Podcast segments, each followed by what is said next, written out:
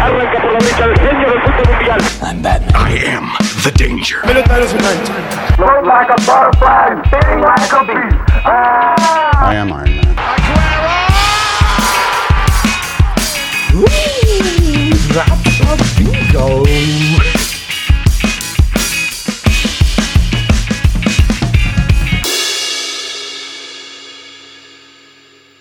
Hola amigos, ¿cómo están? Espero que estén muy bien. Eh, bienvenidos a otro episodio del podcast. Por fin estamos de regreso. La verdad es que pues sí me arrepiento un poquito o muchito. Eh, los he tenido bastante abandonados. Les pido una disculpa. No, no ha sido nunca la intención el que, el que yo me aleje de este proyecto ni nada por el estilo. La verdad es que muchísimo sí ha sido gracias a la procrastinación. no les voy a mentir. Ustedes son mis cuates, son mis amigos y son la gente que yo más quiero. Eh, realmente he tenido días en los que digo, ok, quiero hablar de ese tema, me interesa muchísimo, pero no me pongo a escribir ningún guion, ningún bullet points, nada por el estilo. Entonces termina por no salir nada. Y como después pasa tiempo de ese tema o, deja de tener cierta relevancia, pues como que digo, ¿sabes qué? Eh, quizás no, no es tan indicado ya eh, hablar del tema ni nada por el estilo. Eh, y por lo mismo, pues lo dejo para después, pasa tiempo y digo ya no, ya no es relevante y, me regreso al, lugar donde estaba, ¿no? Que era, bueno, pues ya cuando se me vuelva a ocurrir otro tema, hablaré de ese tema. Pero también en parte es porque estoy con el proyecto de los streams, de los directos.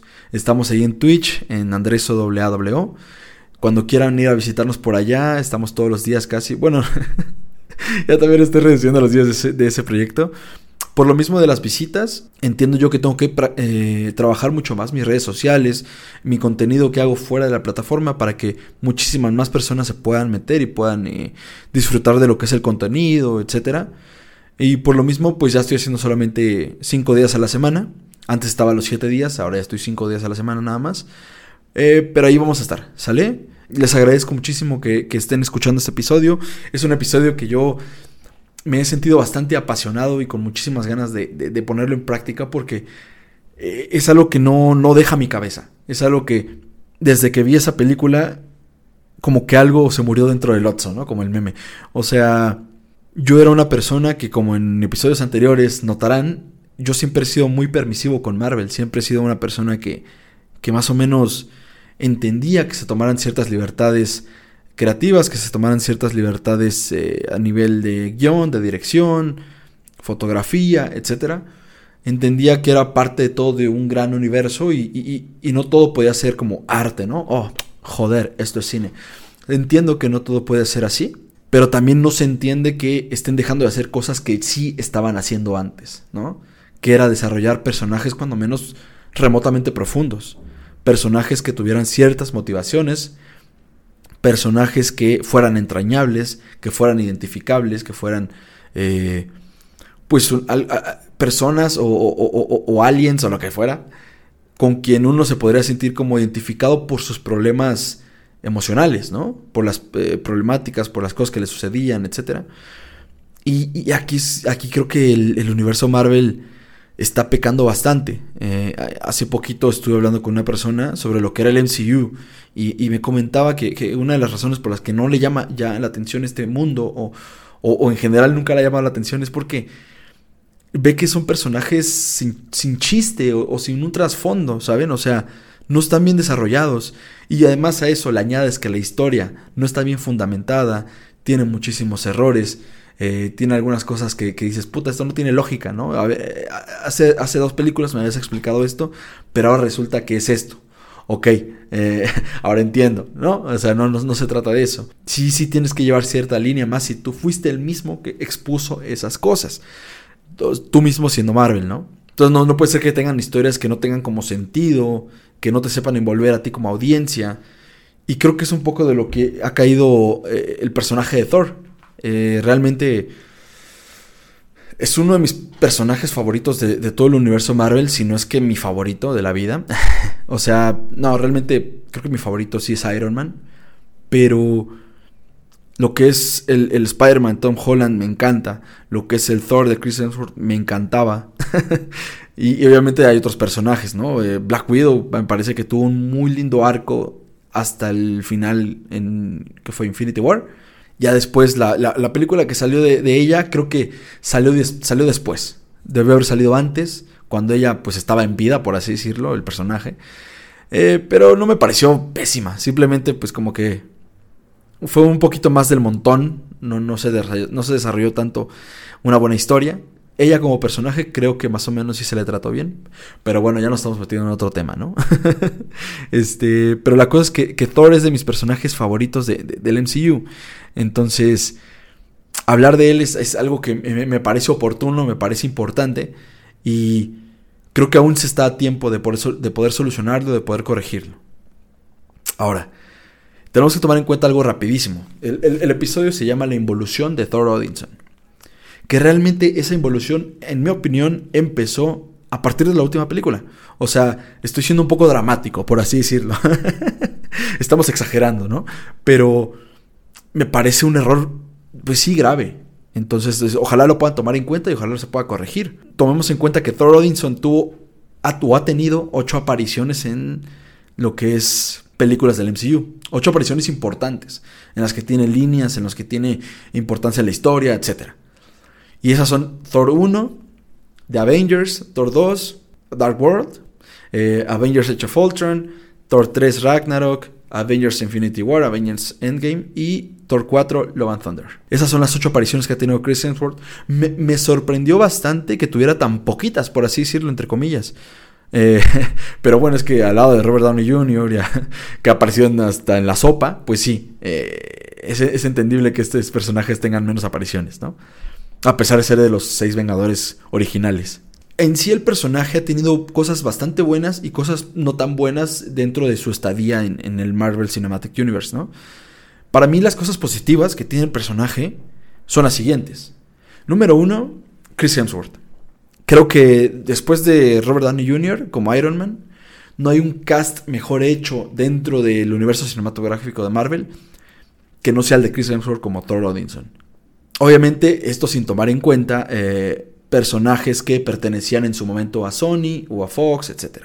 Porque, o sea, por ejemplo, para mí Ryan Reynolds es el Deadpool. O sea, él, él es Deadpool tal cual. Como yo me lo, eh, me, lo, hubiera imaginado si fuera fan de Deadpool previo a eso, ¿no? O sea, o, tan, tan, es un buen cast, en mi opinión, que yo me enamoré de Deadpool gracias a, a lo que hizo él con el personaje.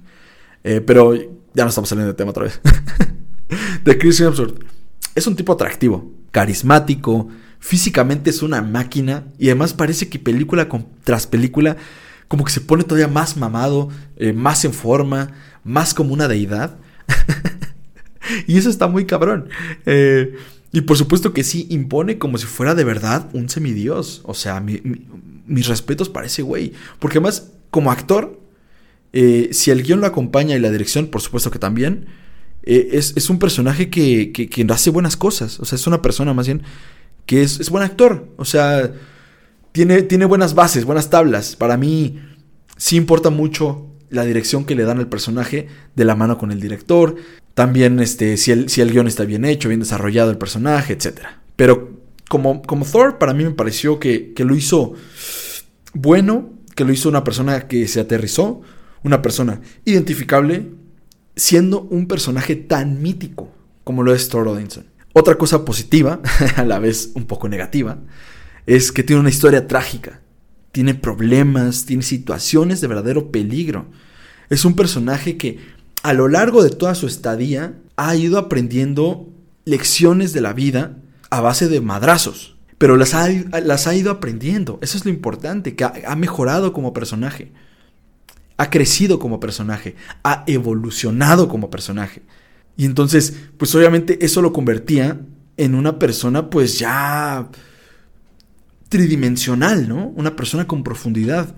Alguien con quien los seres humanos nos podemos sentir identificados a pesar de ser una persona que, que como les digo, es un semidios y además tenía no sé cuántos años, cientos de años tiene. O sea, no, no es un güey que nació ayer, ¿saben?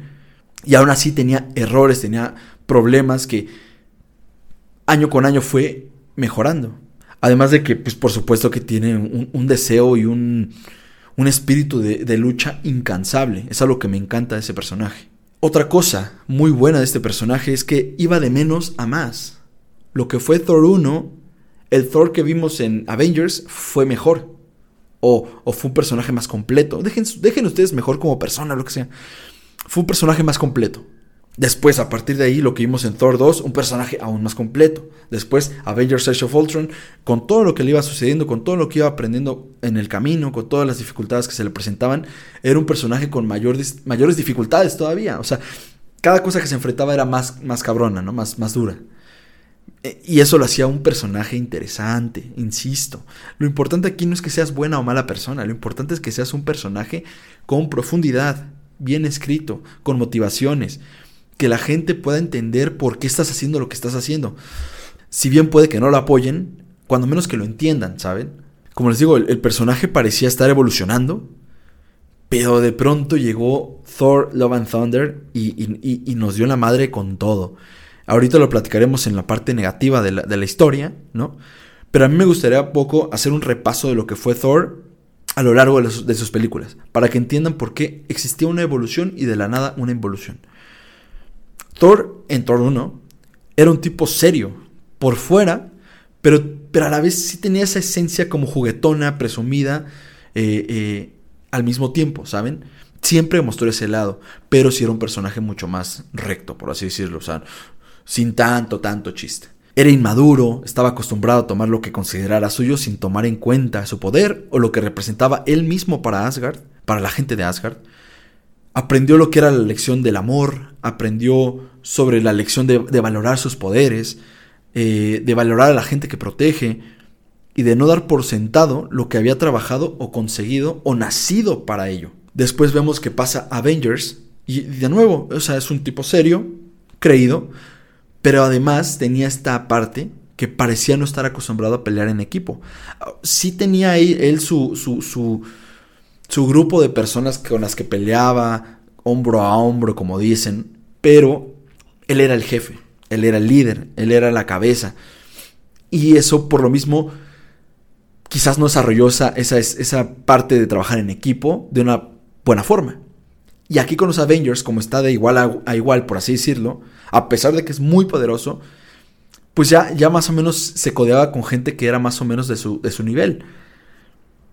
Y aquí aprendió lo que significaba estar en equipo, confiar en otros héroes para salvarte el trasero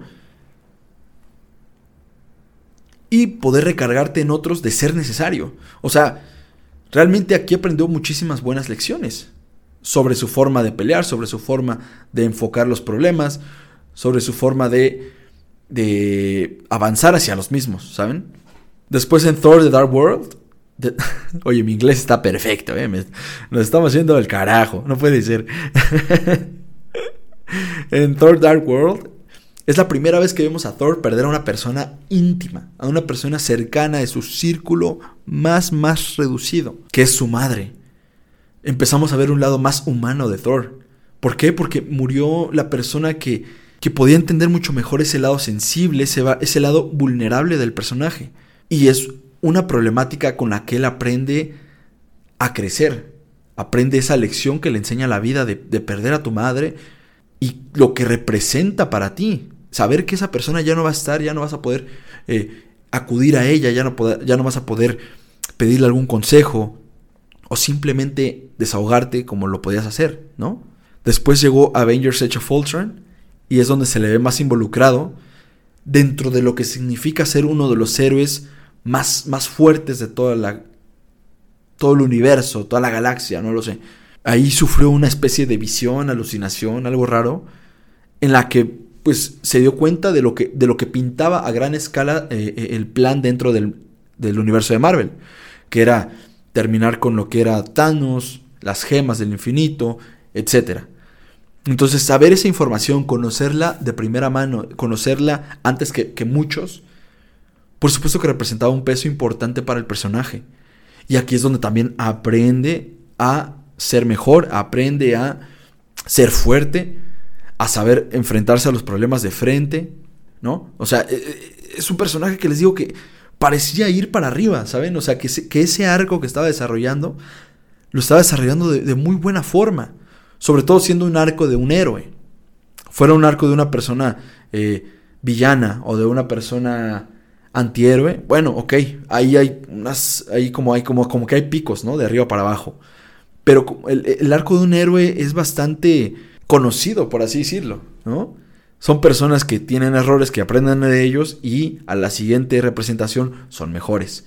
Pero sí, después van a cometer otro error o se van a enfrentar a un, a un personaje que no estaban acostumbrados a enfrentarse y eso los, los obliga, por así decirlo, a, a, ser mejores o a levantar un poco ahí el, el ánimo, ¿no?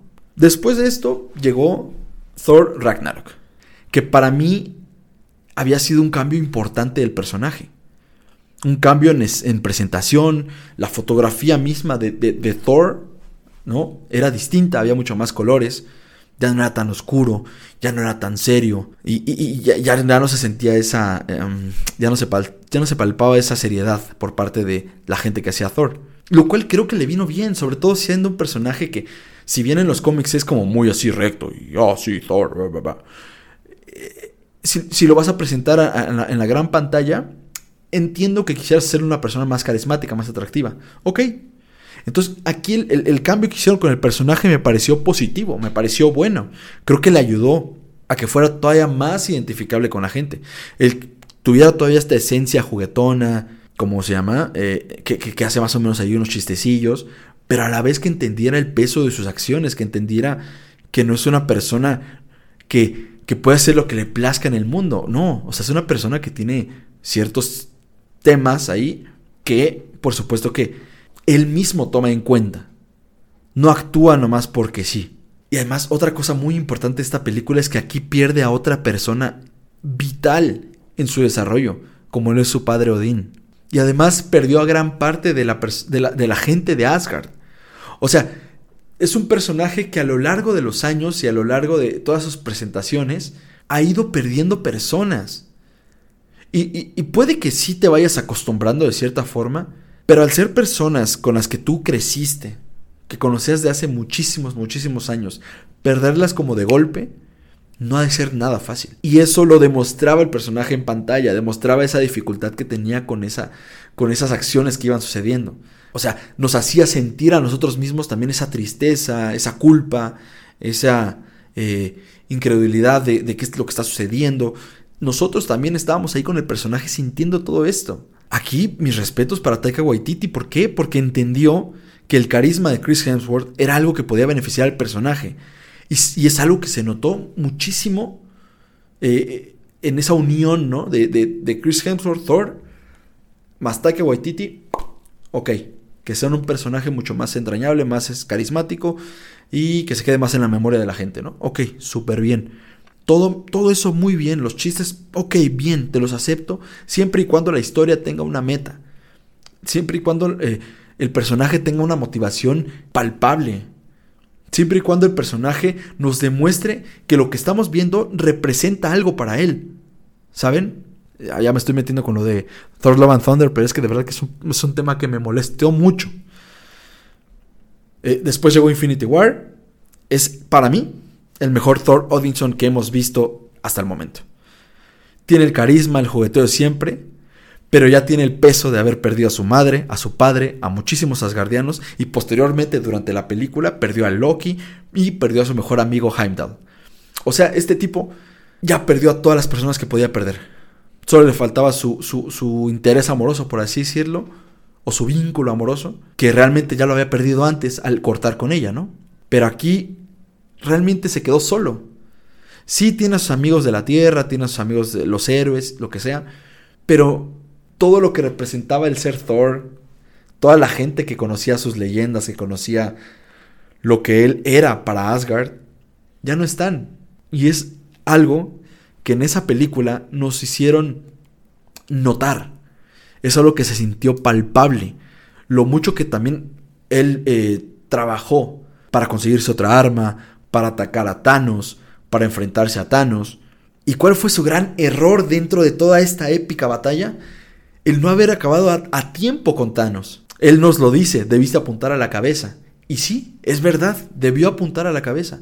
Y ese, ese será el gran error que cometió Thor Odinson y que lo perseguirá por lo que resta de sus días. Al menos los días que nos quedaban eh, para, la, para la otra película, ¿no?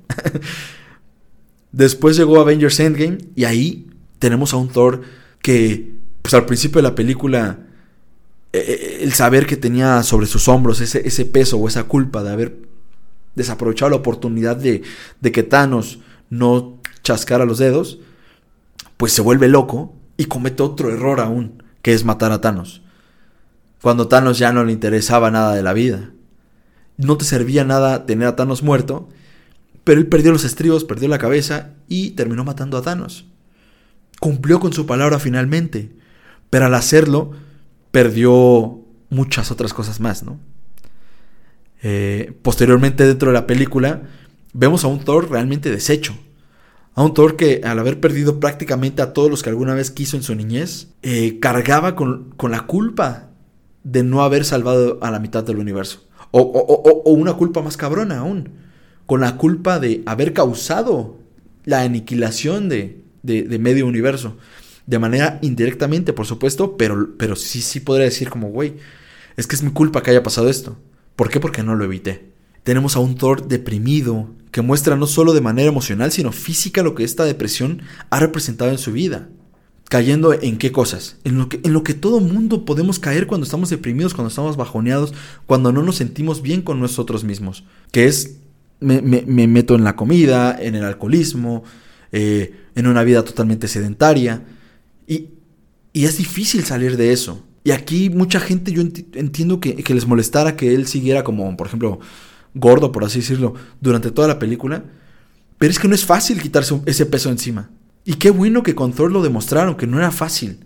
Que, que, era algo que sí o sí tenía que lidiar con él. Y después más o menos lo lidió, ¿no? En, en, Love and Thunder lo bajó, pero yo no siento que lo hayan demostrado de buena forma eh, cómo se quitó ese peso encima. Pero bueno, ya es meternos en otro tema. En otro tema. Ya posteriormente llegó Love Thunder, que rapidísimo, algo así, lo que les puedo comentar es que, pues cuando más, más maduro parecía venir el personaje, después de perder tanto, de pasar ese duelo, de haber perdido a esa gente y de haber, entre comillas, corregido su error al, al ayudar a los héroes a que se chasquearan otra vez los dedos y que regresara toda la gente que había muerto, etc. Vemos un personaje que no avanzó, que retrocedió más bien.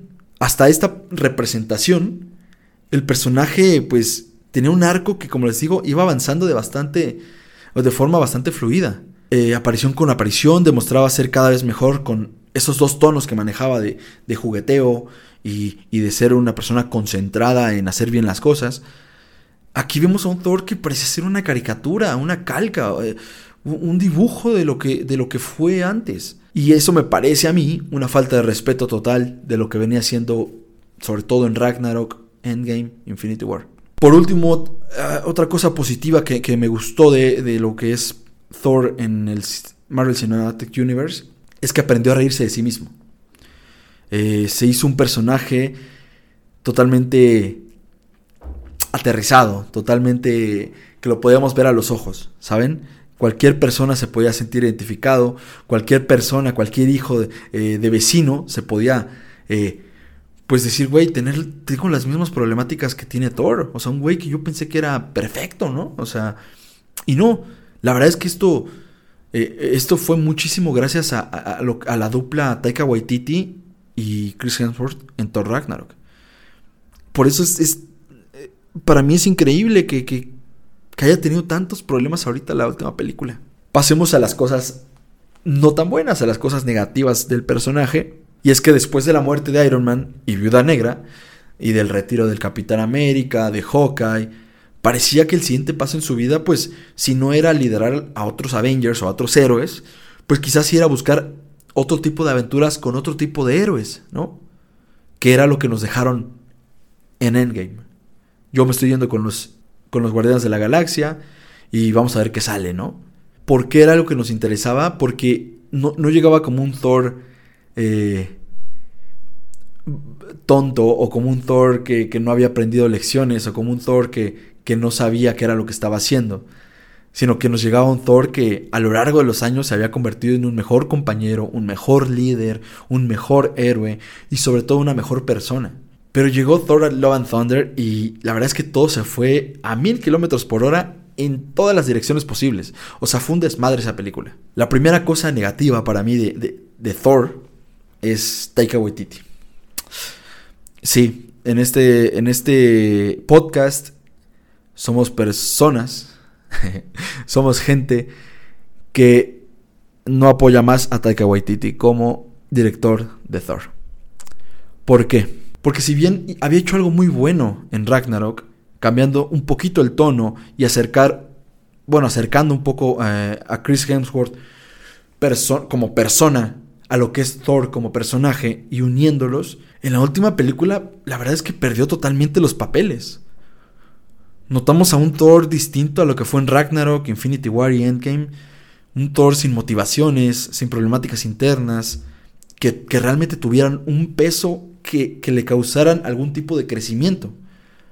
Porque de que tuvo problemáticas en la película, tuvo las problemáticas. La cosa es que el personaje no parecía sentirlas, no, no parecía que le afectaran, no parecía realmente ser el Thor que todos habíamos conocido ya con, los otros años. Otra cosa que no me gusta de, ahorita, ahorita, mismo de, Thor es que no parece haber un rumbo fijo, no parece haber una meta trazada para este personaje. Estuvo un, ratito, realmente no estuvo demasiado con, con los Guardianes de la Galaxia.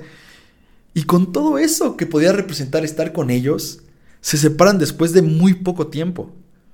O sea, realmente eso fue bait o sea, fue como de, mira, van a estar con ellos y ya no va a estar con ellos. Ah, bye. Eh, no, hace sentido. No hace sentido dentro de la historia, ¿saben? Dentro de lo que es el personaje. Ah, es muy frustrante. Porque además, ok, digamos que, que, deja a los Guardianes de la Galaxia y todo. Eso para mí podría ser una problemática interesante cuando vemos a nivel interno para el personaje. A ver, mm, ¿por qué no pude yo integrarme con estos güeyes, no? ¿Por qué no? ¿Por qué me casi casi me desterraron? ¿Qué está pasando? No. ¿Cuál self-reflection? O sea, no, aquí no vamos a, pensar en eso. Vamos a seguir adelante y a la verga. No se nota que el personaje esté aprendiendo las cosas, no se nota que el personaje esté sintiendo cosas. Otra cosa que no me encantó fue que vuelve a encontrarse con su viejo amor, con, con ese amor o esa persona que se dice, ¿no? Entre comillas, representó o significó algo tan inmenso en su vida. Y el tema de su enfermedad es tratado casi casi como una broma, como un chiste.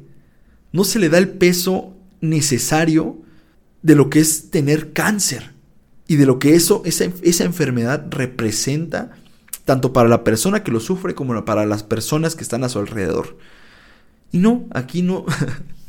en, en, esta película no se representó para nada lo que podía significar para cada uno de los personajes ese fantasma, ¿no? Que, que, significa el cáncer. No notamos nunca la seriedad del asunto y lo que puede representar para Thor el perder a otra persona que representaba tanto para él.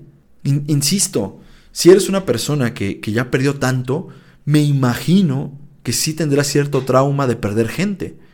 Y me imagino que harás todo lo posible porque eso no suceda o por aprovechar el mayor tiempo posible con esa persona.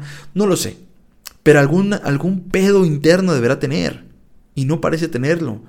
Si bien hay un speech que le da cuando están a punto de llegar allá con, con Gore, que me gustó, me gustó más por la actuación de Chris Hemsworth que, por, que, realmente por lo que significaba eh, las palabras que estaba diciendo.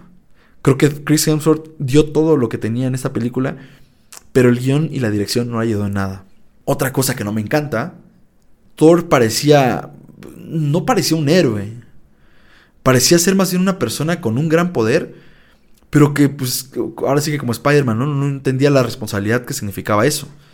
Eh, tenía muy poco interés en, querer ayudar a los demás. Eso, eso, es que eso no te lo puedes entender después de que eres un personaje o un, un héroe de tanto, tanto, tanto, tanto tiempo haciéndolo. Dame una motivación para que no lo haga. Porque si solo lo hace, no, si, solo decide no hacerlo por sus huevos, es algo que no te voy a entender. Es algo que no tiene lógica. Porque todo lo que parecía haber entendido a base de golpes de la vida, en esta película parecía que no había sucedido. Realmente, como les digo, parecía que estábamos viendo al, al, primer Thor y eso que ese primer Thor todavía con pedos, o sea, ¿sabes? O sea, todavía más atrasado. O sea, no, no, no, no, no. Esto fue una involución durísima. Eh, ya específicamente hablando de la película, no tanto del personaje, sino de la película, cosas que realmente creo que no le ayudaron en nada al personaje, es que se, tomara tan a la ligera lo que significaba eh, que un personaje tuviera cáncer, ¿no? Ya les comenté un poquito de eso. No, no puedes... O sí puedes.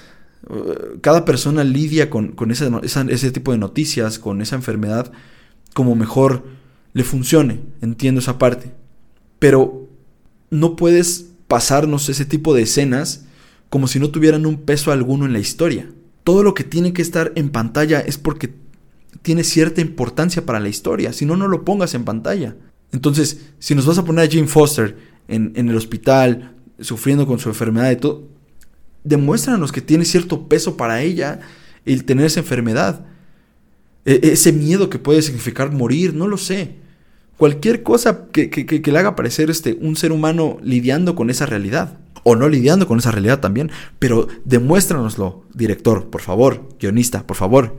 No me gustó que se tomara tan a la ligera eh, el secuestro de niños asgardianos. O sea, date cuenta que eres una persona que es considerada el presidente, el rey, lo que sea, en, en Asgard. Asgard perdió un chingo de gente en Ragnarok. Y luego llega Thanos y los aniquila esos, esas personas a la mitad. Y sí, años después volvieron. Pero o sea, so- son gente que ha sufrido muchísimo. Son gente que han perdido y, y- y- y- y no, les, no, no- no han recuperado mu- mucho que digamos. No puedes tratar a la ligera un tema como un secuestro de sus niños, de su futuro, como si fuera, ay, tranquilos papás, ahorita voy por ellos, no estén chingando. ¿Saben? Es, es importante lo que está sucediendo. Y por favor, ustedes que están a cargo del personaje, hagan que el personaje le dé la importancia necesaria al tema. No puede decir, puta madre, ahora tengo que hacer mi trabajo como héroe. Pues sí, güey, o sea, es que a eso te dedicas, papá. O sea, ¿sabes? Es, es- es frustrante que, no, que parezca que ese tipo de cosas que parecen ser lógicas no las entiendan. Tampoco me gustó que el villano estuviera tan mal escrito. Si bien Christian Bale, eh, creo yo que se esforzó muchísimo en- en- en representarnos a un personaje más o menos identificable, con motivaciones realmente entendibles, pero es que no, la ejecución no me gustó para nada a través de la historia. Eso de secuestrar niños para mí no hace sentido, ¿sabes? Si lo que hizo fue perder a su niña y después se mete con los niños, o es como de, "Uh, ok. Eh, eh, muchos de los diálogos que tiene, como que digo, puta, ¿aquí qué me estás demostrando? ¿Qué es lo que estás queriendo decir? Y luego la forma en la que después se da por vencido y dice, ok, que, ok, me entrego, ¿no? Es como de, güey, entonces nada valió la pena, o sea, nada de lo que hiciste te representó algo para ti, o sea, es un, es un personaje que no me gustó como lo escribieron. Y por supuesto que entiendo que Christian Bale eh, se esforzó mucho en, en representarlo de buena forma, pero no lo acompañó para nada el guion y menos la dirección. No me gustó el uso excesivo de chistes, o sea, creo que aquí ya eh, fue demasiado. Si bien mucha gente, por ejemplo, se quejaba de eso en Ragnarok, creo yo que en Ragnarok tenían sentido. de- más o menos se notaba ahí la esencia de Taika Waititi, pero no se notaban chistes que fueran tan, este, ¿cómo decirlo? Tan referenciales, ¿no? Tan, tan, tan, for- tan, tan meta, o sea, tan forzados. Creo que ya ni siquiera servían como comic relief, o sea, más bien la película eran chistes y resulta que la historia más o menos interrumpía esos chistes, ¿sabes? O sea, así se sintió esta, esta ex- experiencia llamada Thor Love and Thunder. O sea, como que realmente así como de, ay, sí, cierto, tenemos que volver a la historia, ¿verdad? Fuck, perdón. Ah, sí, pasa esto. Pero ve, ve, la- ve el chiste. O sea, es como de, güey. Y además ve, ve la música que yo te pongo de mía, que me gusta. Ve, ve el chiste que yo pienso que es chistoso, ¿sabes? O sea, como que no, ni siquiera hace mucho sentido dentro de la historia. O sea, dentro de, de, dentro del camino de lo que era la historia. Es que no sé cómo expresarlo. Eh, pero no, no me hacía sentido para mí dentro de la trama. Los sentía como forzados ya.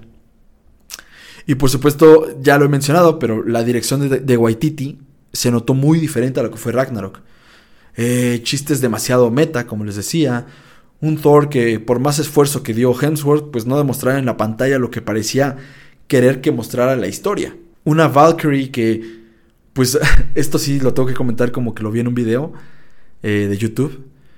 Que sí, o sea, realmente la chica no hace otra cara más que así como no sé cómo se dice, como resting bitch face, ¿sabes? O sea, como que seria, así como, como que solo tiene esa, esa cara. Y es como de, güey, estás, estás triste y tiene esa cara. Estás feliz y tiene esa cara, ¿sabes? Es como de, pues sí, realmente no tiene mucha profundidad ese personaje.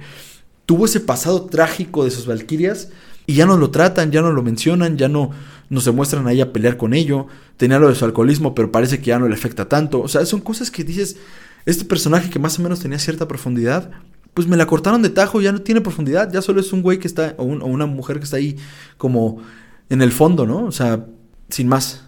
Teníamos a una Jane Foster que pues tampoco pudo demostrar eh, lo que en el papel parecía pedir la historia, porque parecía que, según la historia, Jane Foster sí se sentía afectada por esto. Jane Foster sí se sentía asustada por lo que era el cáncer eh, y, por la sentencia de muerte que puede representar eso además en, etapas tan avanzadas, ¿no? Y, para mí todo esto es responsabilidad de la persona que los dirige. Por eso sí recae muchísimo en lo que es Taika Waititi. Parece que no se tomó tan en serio lo que era lo que era el personaje de Thor, lo que era la película los personajes secundarios. No, no parece haber un, trabajo detrás, ¿saben? Como que se hizo más al chilazo, como que, ah, pues estaría, estaría cagado esto. Y, y, después le pasa esto, ¿no? Estaría cagado. O sea, como que todo es por, por, porque el guion me lo dice, no, no porque tenga lógica, ¿saben? Eh, pero bueno, este, esas son las cosas que a, eh, a, mí realmente no me encantaron. Y por lo mismo, creo que el personaje se encuentra ahorita mismo eh, en un estado de alerta, de alerta, de alerta. se encuentra ahorita mismo en un estado de alarma. se puede solucionar, sí, pero para mí, pues, hay, hay pedos, ¿saben? Eh, en conclusión de este lindo podcast de vuelta a, la normalidad, por así decirlo, espero ya poder subirlos regularmente, eh, de haber comenzado Thor en un, digamos, en un 6 con Thor 1 y acabar en Endgame con un 9.5, el, el, personaje, en mi opinión, parece haber decaído en un 4. O sea, y, lo peor de todo es que fue de un día para otro. O sea, fue una caída brutal, o sea, así como abrupta, ¿saben? No es normal y no es ideal que algo así suceda con un personaje que ya tiene ocho películas a sus espaldas. O sea, si, tengo pedos con She-Hulk, que para mí no la están desarrollando de buena forma, que para mí no se, o sea, no se está trabajando el personaje, ni, ni ella sola, ni la historia, de buena manera, y es un personaje que apenas nos lo están presentando, pues imagínate tú si me haces eso con Thor. Un personaje que parecía ya tener ciertas bases, que parecía ya tener ciertos aprendizajes. Y me lo pones a, a, tener tantos, tantos errores, tantas loopholes, tantas cosas sin sentido, pues obviamente que sí frustra. La verdad luce complicado que Faggy, Waititi y compañía se den cuenta del error. Y del madrazo que le dieron a un personaje tan entrañable dentro del MCU. Sobre todo porque en entrevistas, pues parecía que no les importaba haber entregado un producto tan paupérrimo, tan, tan pobre. Un producto con tan poco corazón, con tan poca inspiración, con tan poco conocimiento sobre sus propios personajes que ellos mismos han escrito y desarrollado. Me cago en todos tus muertos. sus motivaciones, sus miedos, sus fortalezas, nada estaba presente. O sea, realmente es una película que en el cine lo ves y obviamente te ríes en parte porque escuchas a muchos reírse y en parte porque algunos chistes están pues así como que, ah, Pero no es, una, no es una buena película. Lo siento. Y, habrá gente que lo disfrute y realmente eso es lo bonito también del arte y del cine.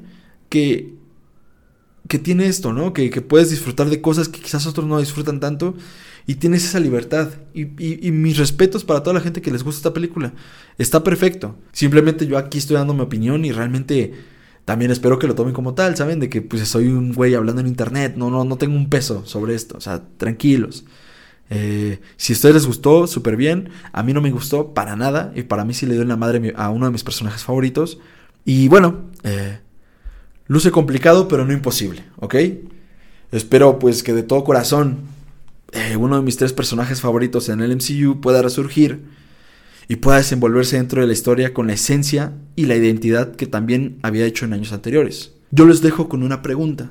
¿Thor Odinson aprenderá de todo lo que hizo mal en Love and Thunder? ¿O seguirán con la misma línea de hacer personajes sin profundidad, sin motivaciones y que solo se pueden identificar las personas que los están produciendo? Nadie lo sabe y yo solo sé que no sé un carajo.